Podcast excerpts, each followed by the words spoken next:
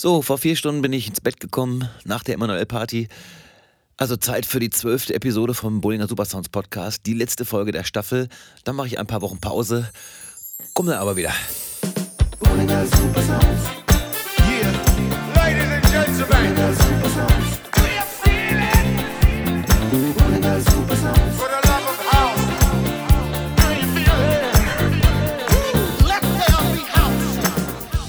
Ja, erstmal herzlich willkommen. Ich bin noch ein bisschen gerädert, aber das wird sich wahrscheinlich im Laufe der Folge auch nicht ändern.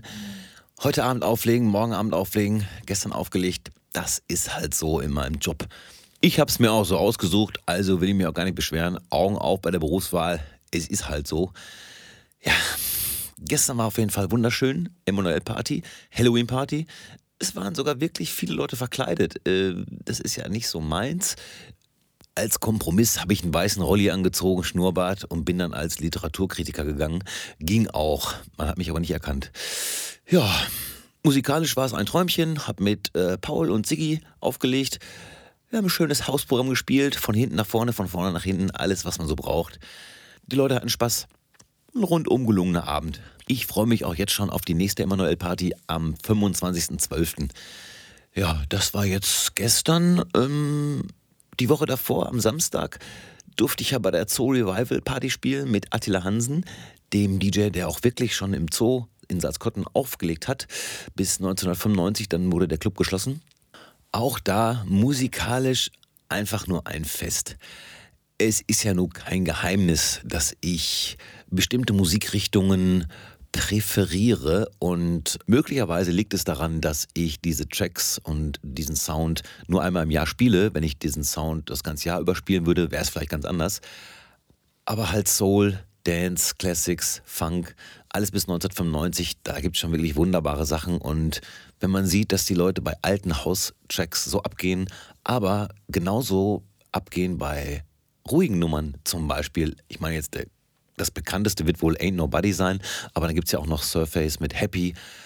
Wenn man sieht, wie die Menschen zu so langsamer RB-Musik einfach nur tanzen und äh, die Tanzfläche nicht leerer wird, das ist schon was Besonderes. Und daher danke ich den Jungs auch, dass ich da auflegen darf seit sechs Jahren. Ich werde auf jeden Fall in der nächsten Staffel eine komplette Zoo-Party-Folge machen.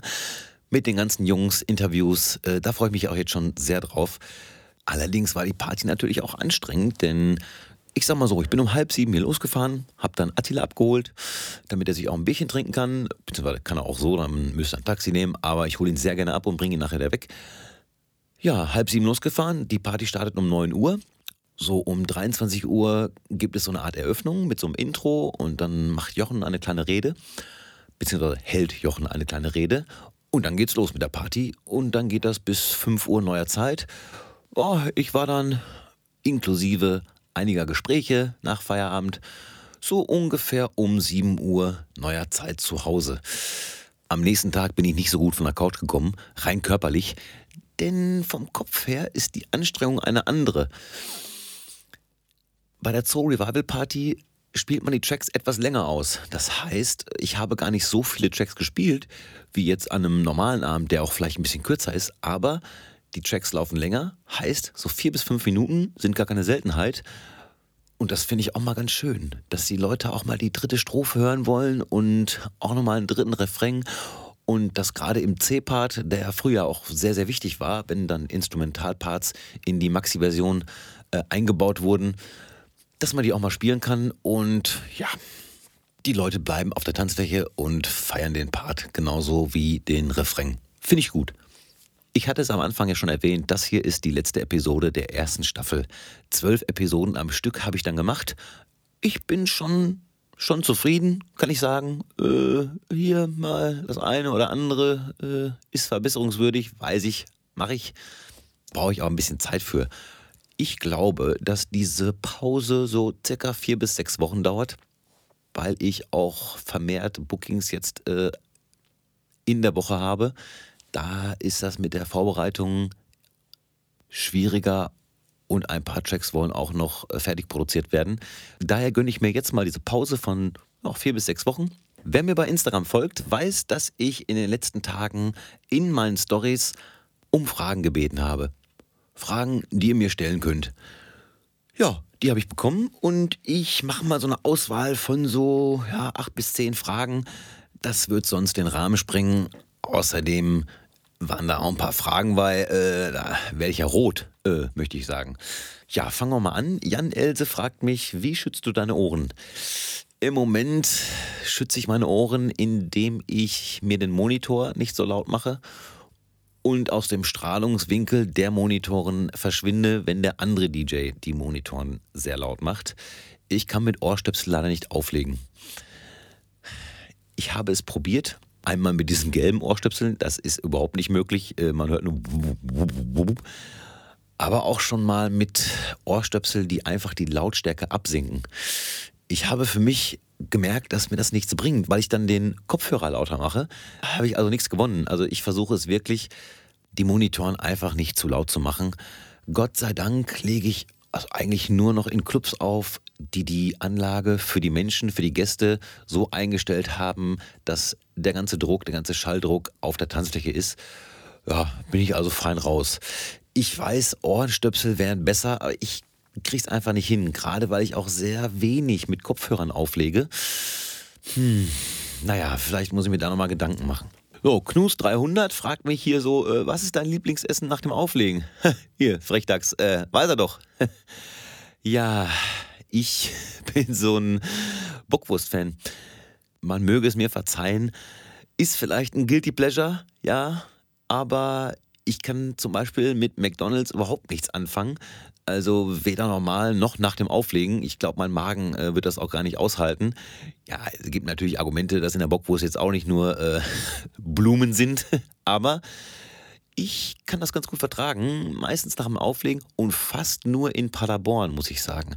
Denn in Paderborn gibt es so eine freie Tankstelle äh, an der Bahnhofstraße. Keine Werbung, äh, aber äh, Werbung. Da schmeckt die ganz gut mit einem Brötchen dabei und meine Standardantwort, nein, kein Ketchup, kein Senf, das geht im Auto nur sauer rein. Ein Kakao dabei, das ist mein Lieblingsessen nach dem Auflegen. Wenn ich aus dem Café Europa komme, dann ist der Dönermann immer noch geöffnet und das riecht auch schon ganz gut und ich habe schon oft gedacht, probier es mal, aber eigentlich mag ich Döner nur ohne Fleisch und dann in ganz scharf und ob ich das so vorm ins Bett gehen noch möchte, äh, äh, lieber nicht. Dann die sichere Bockwurst.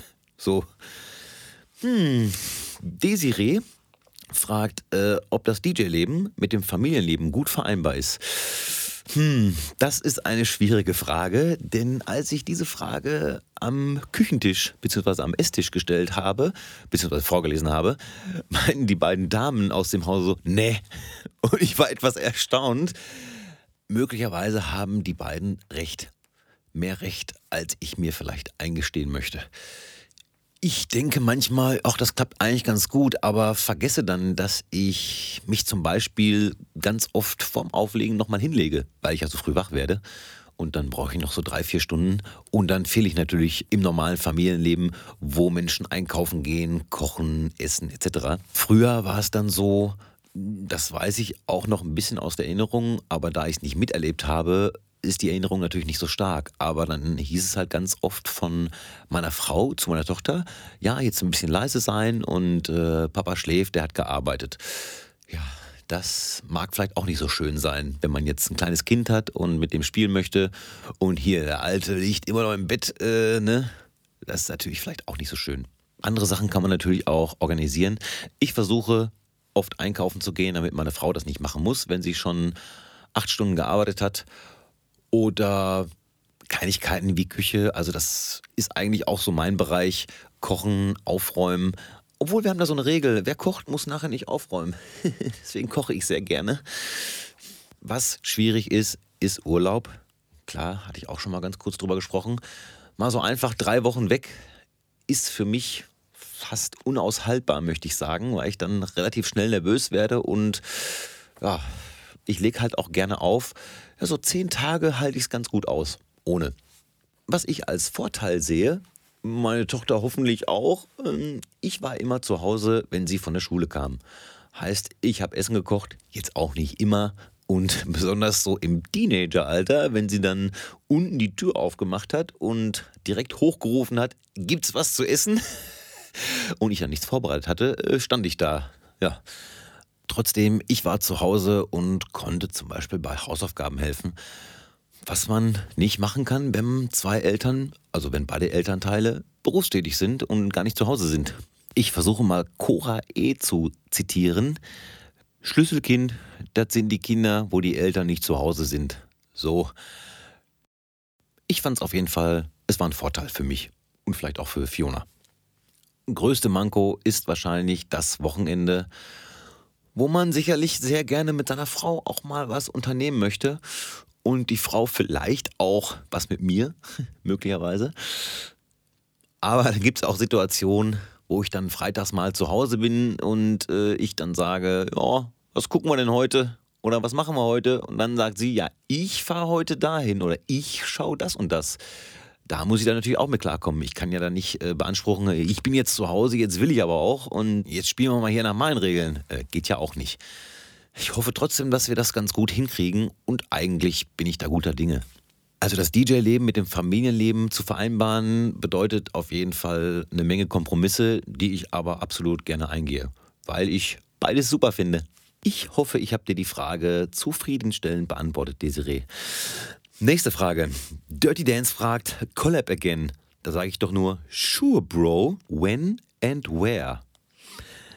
Nächste Frage. Wie kommt man heutzutage noch an Bookings? Ja, wenn ich das wüsste, äh, wäre ich äh, die ganze Woche unterwegs. Naja, ist nicht einfach, ist aber auch nicht unmöglich. Habe ich auch schon mal in einer früheren Folge so ein bisschen von gesprochen. Da möchte ich jetzt einen DJ äh, zwar erwähnen, aber nicht namentlich, aber dieser junge Mann hat mich öfter besucht. Ich weiß nicht, ob er mich besucht hat oder die Partys, auf denen ich gespielt habe. Und der hat mich sehr nett angesprochen. Also der war halt nie betrunken dabei, was auch ein Vorteil ist, wenn man ein vernünftiges Gespräch führen möchte. Aber der hat mir immer erzählt, ja, ich lege auch ein bisschen auf und suche noch ein bisschen was. Aber hat halt nie so gefragt, äh, kann ich da nie mal mit dir irgendwie äh, auflegen? Da gibt es ja auch Menschen, die melden sich dann alle zwei Jahre und sagen dann, ey, wir müssen mal zusammen auflegen. Und ich sage dann so, ja, wo denn? Dann sagt er, ja, wo spielst du denn das nächste Mal? so geht's natürlich auch, aber auch eher nicht. Naja, wie gesagt, dieser junge Herr hat mich dann öfter besucht und äh, war mir auf jeden Fall sympathisch. Und dann habe ich, glaube ich, mal Videos gesehen von ihm, bin ich mir gar nicht mehr sicher. Dann bin ich halt so ein Typ, der halt auch empfiehlt. Also ich sage dann meinem Chef, dem jeweiligen Chef aus dem jeweiligen Club. Hier, äh, dieser junge Mann äh, legt auch auf und wenn ich ihn schon gehört habe, sage ich, das ist super. Wenn ich ihn noch nicht gehört habe, sage ich dann sowas wie, ja, ich habe ihn noch nicht auflegen können, aber der legt da und da und da auf. Vielleicht ist das ja mal was für euch zum Testen. Ja, und dieser junge Mann wurde getestet und für gut befunden. Das freut mich dann auch. Manche sagen jetzt, also gerade ältere DJs sagen, ja, äh, wie hier, du verbimmelst hier deinen eigenen Job, äh, wenn die dich dann rausschmeißen, weil die ja jetzt einen neuen haben und der ist ja bestimmt auch günstiger und so. Da habe ich ja auch schon mal gesagt, das ist mir egal. Und äh, wenn er günstiger ist und wenn er dann besser ist, ja, äh, muss man auch wirtschaftlich sehen, ne? Dann äh, bin ich halt raus. Äh, bin ja jetzt auch keine 19 mehr, oder, ne? Das ist natürlich nur eine Variante. Früher hat man ganz oft Mixe verschickt an die Betreiber der Diskothek nach dem Motto, hier, hört euch das mal an, vielleicht gefällt euch das. Ja, so eine Stunde ist schon nicht schlecht, aber so eine Stunde ist natürlich auch kein ganzer Abend. Für Bookings mag das vielleicht reichen. Bookings im Sinne von, ich buche dich für eine bis zwei Stunden, Main-Programm, da kannst du alle deine Hits spielen, dann ist das super. Aber so ein Resident-Job, also einen ganzen Abend dort zu stehen, langsam das Programm aufzubauen und auch hinten raus die Leute zu halten, ohne den Leuten auf den Keks zu gehen und immer härter zu spielen. Das braucht schon ein bisschen mehr Erfahrung, kann der Betreiber auch nicht aus einem Ein-Stunden-Mix hören, den man ihm schickt. Ja, Social Media gehört ja auch dazu. Ich könnte jetzt sagen, leider, aber es ist halt wie es ist. Ne? Da kann ich gleich zur nächsten Frage übergehen und zwar von Avace. Ich hoffe, ich habe das richtig ausgesprochen. A-V-A-I-C-E. Er fragt mich, benutzt du auch so ungerne Social Media Plattformen? Puh, mal ja, mal nein. In der letzten Folge habe ich ja schon über den Promo-Wahnsinn gesprochen und dass es bei mir momentan sehr schwierig ist, alles das vernünftig zu bewerben und zu promoten, was bei mir gerade los ist. Und auch dieses Wochenende wieder sehr schwierig, drei Jobs hintereinander. Äh, ja, da muss man gucken, wie man das am besten bewirbt. Ich benutze Instagram eigentlich ganz gerne, am liebsten für Quatsch, Memes oder auch alberne Videos, in denen ich mich zum Horst mache. Auch mal gerne, um Tracks zu zeigen, weil man so das Gefühl hat, also da bin ich auch noch ein bisschen Kleinkind und naiv. Ich denke immer, guck mal, hier ist so ein geiler Track, ihr müsst euch den anhören und das ist toll und alle sehen den Track und finden den genauso gut wie ich. Ja, diese Naivität lasse ich mir auch nicht nehmen, weil das für mich dann auch halt den Spaß ausmacht, dieses Medium zu nutzen. Facebook langweilt mich und nervt mich immer mehr. Snapchat habe ich nur installiert für einige der Filter. Und das war es eigentlich auch schon an Social Media Plattformen. Ich habe vor Jahren entschieden, dass ich eine Website bzw. einen Blog sehr praktisch finde. So oldschool, irgendjemand googelt meinen Namen und das passiert tatsächlich, findet meine Website, sieht alle meine Termine, die demnächst anstehen, sieht, was ich so gerade produziert habe, welche Tracks rausgekommen sind. Wie gesagt, sehr oldschool, aber ich für mich finde das ganz schön, dass es eine Seite gibt, wo alle Informationen gesammelt werden. Dort gibt es übrigens auch ein Formular für eine Booking-Anfrage. Und aus der Erfahrung heraus kann ich sagen, da melden sich meistens Menschen, die einen Geburtstag feiern oder eine Hochzeit. Was ich beides nicht mache. Also Win-Win-Situation. Abschließend, ich habe schon manchmal Spaß an Instagram und finde auch sehr viele lustige Stories, sehe auch gerne, was meine Kollegen so treiben. Besonders wenn Mike T, The Leech von How to Loop Brazil, wieder irgendwelche Boomerangs macht oder so. Ich komme noch aus der Zeit, als DJs Flyer für sich gedruckt haben. Da stand da vorne drauf äh, DJ Hans Franz und hinten drauf seine Termine. Sagen wir mal so, wurde viel Papier verschwendet. Heutzutage macht man es über Social Media, da werden andere Sachen verschwendet. Es ist wie es ist. So, Virgil fragt, kannst du mal atemlos spielen? Äh, bitte was? Bitte wie? Ich besitze diesen Track nicht. Aber ich habe ihn auch schon mal gespielt. Und zwar war ich ein Vertretungs-DJ für jemanden, der auf einer Hochzeit gebucht war. Hm, habe ich die Geschichte schon erzählt? Ich mach's dann mal ganz kurz. Ist ja auch eigentlich ganz kurz erzählt. Eigentlich hieß es, es läuft nur Haus und ein bisschen RB. Naja, ich komme dahin, der Brautvater fragt mich direkt, äh, hier, äh, atemlos hast du aber auch, ne? ja, musste ich ein bisschen verschämt gucken und Nein sagen. Seine Augen wurden groß. Oh, da habe ich mich auf jeden Fall nicht so gut gefühlt. Glücklicherweise gab es vom Bräutigam Kollegen, die Karaoke-Shows vorbereitet hatten. Die hatten einen USB-Stick dabei und ich habe atemlos an diesem Abend dreimal gespielt, weil es war eine Hochzeit. Also ich, wer bin ich, dass ich mich da jetzt hinstelle und sage, nee, atemlos spiele ich nicht, das, ich bin hier ein cooler DJ, eure Hochzeit ist mir egal. Mache ich nicht. Äh, ne, ist ja deren Abend, deren Nacht. Ich habe auch schon mal geheiratet, äh, so, wenn der jetzt nicht äh, Marius Melvester gespielt hätte, der DJ, der hätte ich aber auch gesagt, äh, was bist du denn für einen? Ja, das ist sozusagen die einzige Berührung mit Atemlos von Helene Fischer. Ich sehe schon, ich bin schon wieder ewig am Quatschen. Nehmen wir mal hier als letzte Frage die von Kollege Marc Knaub. Gibt es bestimmte Clubs, Partys, Festivals, die du unbedingt mal spielen willst?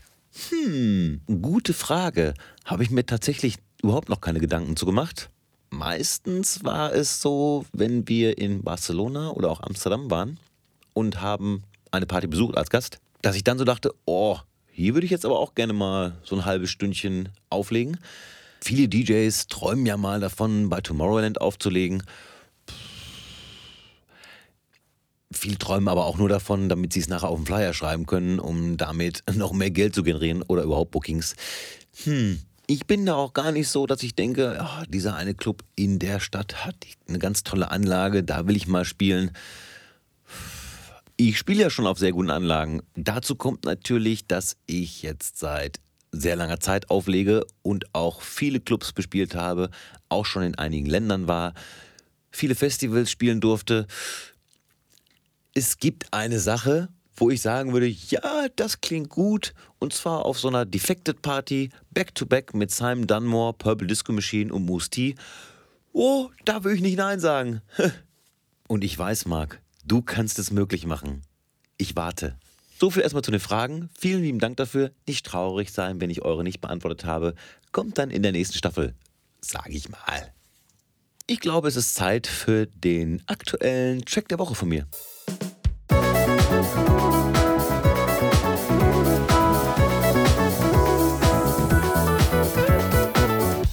Der kommt diese Woche von Debbie Jacobs. Don't You Want My Love Part 2 im Full Intention Disco Mix. Oh. Oh. So schön. Einfach nur schön. Glitterbox, das Label, traumhaft der Sound. Bitte mal anhören. Classic Track der Woche.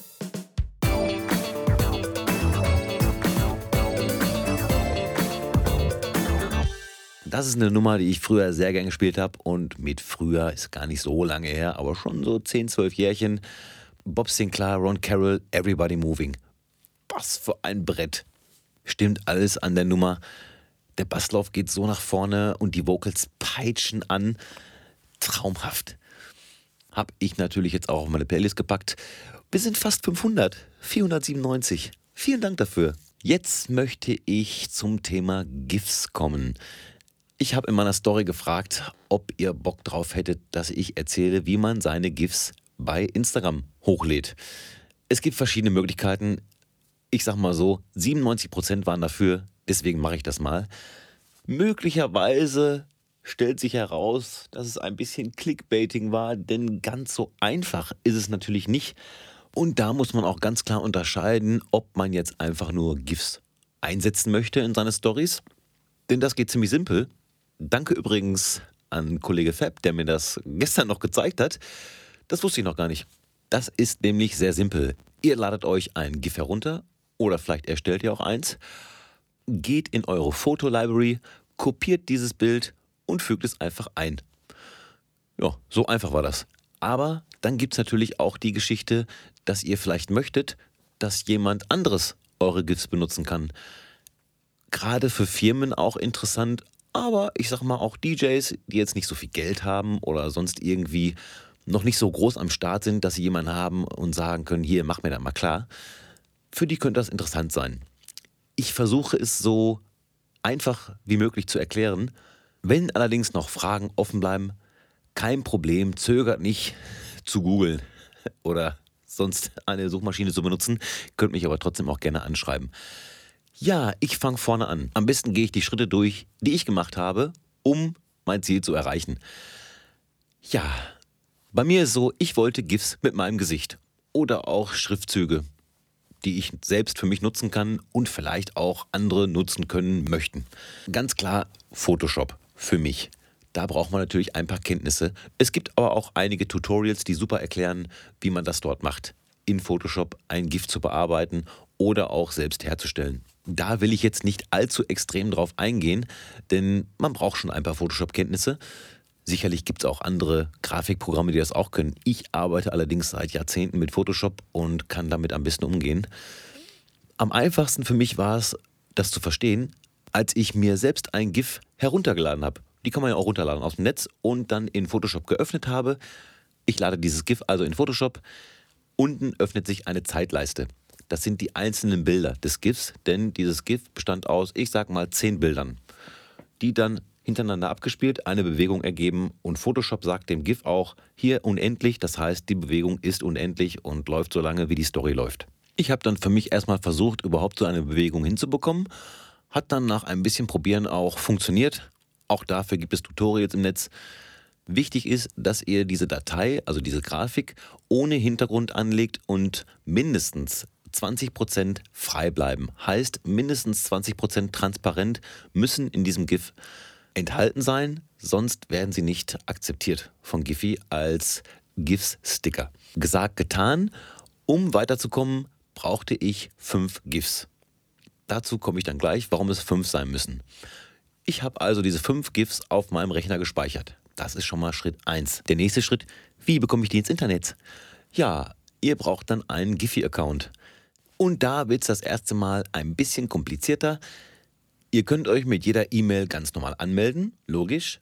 Aber wenn ihr die GIFs, die ihr selbst produziert habt, hochladen möchtet, so dass andere User die benutzen können auf der ganzen Welt, braucht ihr eine E-Mail-Adresse von einer eigenen Website. Ich hatte mich zuerst mit einer Google Mail E-Mail-Adresse angemeldet, da hat das nicht funktioniert. So, also habe ich dann mit meiner dezibel.com Seite eine E-Mail-Adresse generiert. Ich habe da die info.dezibel.com ganz normal genommen und mich angemeldet für einen ganz normalen Giphy-Account. Dieser wird sofort bestätigt, diese Registrierung, das geht total schnell. Ihr habt dann erstmal nur einen ganz normalen Account und könnt euch da 1000 GIFs anschauen. Ich empfehle dabei, so viele Profilinformationen wie möglich anzugeben. Facebook, Instagram etc. Alles, was man so angeben kann, wo man so unterwegs ist. Dann geht's weiter. Dann ladet ihr eure fünf GIF-Sticker, also Sticker ist ein kleiner Unterschied zum GIF, der aber so marginal ist, dass es nicht wichtig ist, denn auf Instagram findet ihr die Sachen ganz normal als GIF. Also alle fünf GIFs hochladen, dann kann man sich die nochmal anschauen, ob das alles so gut aussieht, wie man sich das vorstellt, oder ob sie jetzt im Netz doch ein bisschen anders aussehen, als ihr das eigentlich geplant hattet. So, die sind jetzt auch hochgeladen. Der nächste Schritt, das ist ein ganz wichtiger. Jetzt müsst ihr euch verifizieren lassen, und zwar für einen Brand-Account so dass Giphy denkt, ihr seid eine Marke und ihr seid total wichtig, ihr braucht eure GIFs bei Instagram. Übrigens nicht nur bei Instagram, ich weiß jetzt auch von Facebook, dass das da auch funktioniert und wahrscheinlich noch andere Plattformen, aber hier geht es jetzt erstmal nur um Instagram. Das ist wichtig. Die Seite heißt giphy.com slash apply. Dort muss man sich dann für einen Brand-Account verifizieren lassen. Das kann manchmal bis zu zehn Tagen dauern, aber wenn ihr vorher alles richtig gemacht habt, herzlichen Glückwunsch, Ihr habt einen Giphy Brand Account, könnt eure GIFs dort hochladen und sie erscheinen dann bei Instagram. Meine Erfahrung sagt, es dauert bis zu 24 Stunden. Im schlimmsten Fall. Meistens sind die schon nach 10 Stunden am Start. Und dann kann man seine eigens generierten GIFs bei Instagram hochladen. Man findet sie dort im GIF-Suchfeld und andere können sie auch nutzen. Das finde ich ist eine schöne Sache ich habe ja auch schon so ein paar gemacht, habe da auch immer Spaß dran. Es kommen auch bald wieder ein paar neue GIFs von Bollinger. Ich hoffe, ich habe das einigermaßen gut erklärt. Schreibt mir gerne Nachrichten, wenn ich euch da irgendwie helfen kann. Möglicherweise sagen jetzt einige, äh, jetzt kann jeder seine GIFs bei Instagram hochladen. Wenn man das googeln möchte, kann man es auch finden. Also ich bin jetzt keiner, der große Industriegeheimnisse verrät. Und ich finde, wenn Lieschen Müller gerne ein GIF haben möchte mit einer Blume, wo ihr Gesicht drauf ist, dann soll sie das schön machen. So, was gibt's Wichtiges? Ganz wichtig ist die neue Dry Bollinger EP, die jetzt bald erscheint. Call Me EP mit den Tracks Call Me, Groove Walk und Call Me Kennedy Remix. Wir haben schon eine erste Promo-Rutsche abgeschickt und können sagen, also wir können zumindest sagen, wer es runtergeladen hat. Ob die Jungs das dann spielen, weiß ich nicht, aber Film ist schon mal ganz schön. Phil Fultner, Flo Mazzotko, Raumakustik, wäre ein Traum, wenn die es genauso feiern wie wir. Man kann die EP auch schon vorbestellen, aber am 8.11. kommt es raus, äh, kann man sie auch da kaufen dann. Da wir uns vorher nicht mehr sprechen, kommt am 6.12. noch eine EP zusammen mit Kennedy heraus und zwar auf dem Label Erase. Das ist die It's True Lovesick EP. Die ist wieder wunderbar hausig, bisschen deeper, grooviger. Hm, da bin ich sehr gespannt auf Feedback. Die Promo geht dann so in drei Wochen raus. Vorgestern ging schon wieder eine Promo raus und zwar für einen Basti M und Bowlinger Remix. Wir durften Summer Jam remixen von TC Teddy Cream. Die haben das Thema neu gemacht. Ich finde, die Vocals klingen fast wie die Original-Vocals. Teddy Cream sind ein EDM-Act aus Australien, die damit schon viel Erfolg haben. Wir durften einen Disco-Remix machen. Und auch da gibt es schon ein paar Feedback-Nachrichten, zum Beispiel Support von Felix Jen. Ist das was? Das ist schon was. Last but not least, Brian Bowlinger Remix am 1.11. Hä? Moment mal. Das ist ja heute. Entschuldigung, das fällt mir gerade wirklich auf. Gut, dann mache ich da noch ein bisschen Werbung für. ist ja klar. Ein Remix für Piero Scratch, Sunshine Groove, Delicious Recordings aus Brasilien. Sehr feines Label. Ja, gut, dass das heute erscheint. Könnt ihr euch also kaufen. Dann möchte ich euch auch gar nicht länger belästigen. Ich bin jetzt erstmal wieder ein bisschen unterwegs mit dem Auflegen. Heute im Hermanns Detmold ein DJ-Contest, da bin ich sehr gespannt. Ich darf in der Jury sitzen und vorher und nachher ein bisschen Musik spielen. Morgen bin ich dann im Kraftwerk mit dem Beatbär, das wird sicherlich auch lustig. Nächste Woche Kirmes hier und jetzt Soest am Mittwoch mit dem Mike T, dem Leech, der auch einen super Podcast hat, Podkika. Wirklich super Podcast, zwei Folgen gibt's schon, ich warte auf die dritte. Dann am Samstag, den 9.11. Residenz Paderborn. Am Mittwoch, den 13. bin ich im Café. Freitag den 15. in Meschede in der Uni, Samstag den 23. im Café Europa, Donnerstag den 28. und Samstag den 30.11. nochmal im Hermanns in Detmold. Im Dezember, denke ich mal, hören wir uns wieder. Ich bedanke mich wirklich sehr, sehr, sehr herzlich für die ganzen Nachrichten und den Support für diesen Podcast. Ich bin Anfänger. Ich mache das aus Spaß. Und wenn ihr auch Spaß hattet, jo, dann haben wir alles richtig gemacht. Macht's gut. Bis die Tage. Yeah, ladies